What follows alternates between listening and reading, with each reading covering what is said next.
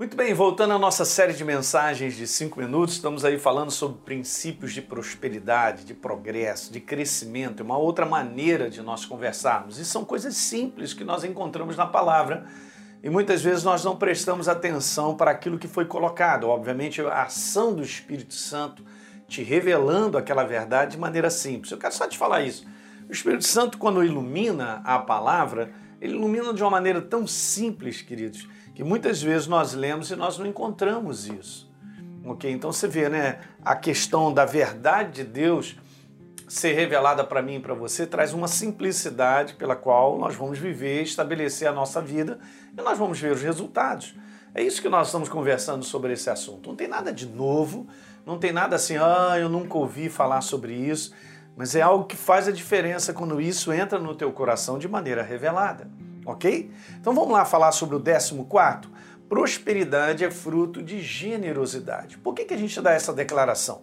Porque a gente encontra, por exemplo, aqui em Provérbios 11, no verso 24, dizendo: Quem dá liberalmente, ainda se lhe acrescenta mais e mais.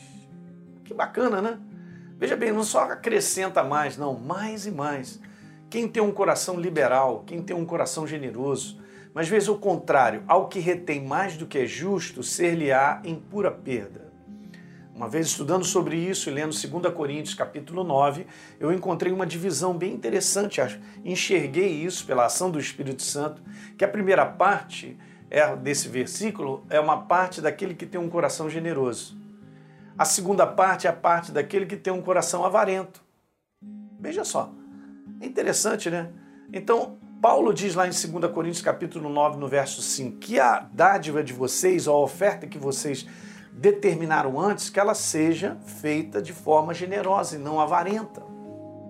Então você vê Deus nos ensinando que nós devemos ser generosos em tudo que nós fizermos. Veja só, Provérbios 11, 25, a alma generosa, o que? Ela prosperará.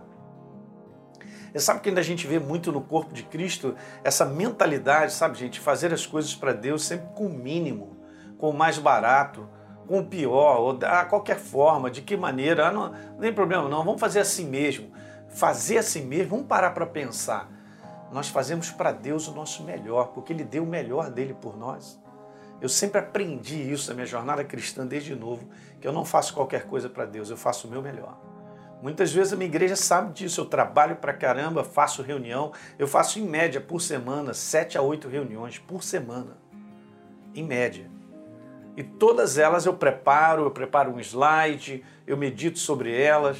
Eu nunca, se eu tiver que dormir duas da manhã, três da manhã, não estou nem aí. Já fiz isso várias vezes e vou continuar. Acordo cedo, porque o nosso primeiro encontro na igreja é bem cedo. Então saio da minha casa bem cedo, porque eu tenho um privilégio de poder servir a um Deus que lê que deu o filho dele em resgate pela minha vida. Eu não vou fazer por menos. Aprenda, porque isso é um princípio, põe isso no teu coração, não faça por menos, faça por mais. Se você tiver que fazer para Deus e andar duas milhas, de repente a gente queria andar uma milha ou meia milha, ande duas, ande quatro, mas faça. Então são princípios que nós temos que aprender. Não faça nada para Deus de qualquer maneira. Faça com conteúdo, faça com generosidade, faça com excelência. Põe o seu melhor em tudo, até mesmo financeiramente, põe o seu melhor. Está dando para entender o que eu estou te explicando? São princípios. Então veja, uma jornada de vida próspera é resultado da nossa escolha em doar de maneira generosa. Dois de maneira generosa em todas as áreas que for necessário, você vai ver os resultados nós estaremos sendo exemplos de quem o nosso Pai é para conosco, né? Nos doando generosamente, cuidando de mim e de você de uma forma extraordinária. Legal? Dá um like nesse programa, se inscreve no nosso canal e, por favor, deixe um comentário que é importante para todos nós. Um grande abraço.